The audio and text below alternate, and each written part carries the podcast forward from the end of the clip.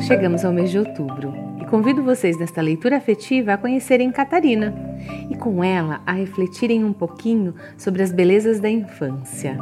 Belezas que não devem permanecer só num tempo determinado, mas que podem fazer parte de toda a nossa vida. Vamos lá? Catarina pede vento e um lugar cinzento. Naquela rua há tempos tudo era cinzento. Casa, gente, bicho, flor, todos tinham a mesma cor. O povo havia esquecido que o mundo era colorido e passou a colocar o cinza em qualquer lugar. Só uma menina diferente não aceitava o cinzento. O nome dela era Catarina. Sempre que Catarina tentava sobre isso conversar, ninguém lhe dava atenção. Só pensavam em escapar. Nenhuma solução Catarina encontrou, até que um vento forte de repente a ajudou.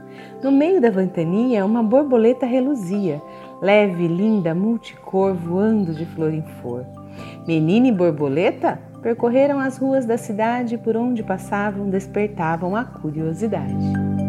Em cada um dos caminhos, um rastro de cor apareceu, espantando todo cinza e qualquer traço de breu. Não teve cinza que resistiu àquela bela transformação. As cores apareceram assim sem explicação. Casa, roupa, gente, bicho, flor, tudo ganhou uma nova cor. E logo ficou bem entendido porque o mundo devia ser colorido.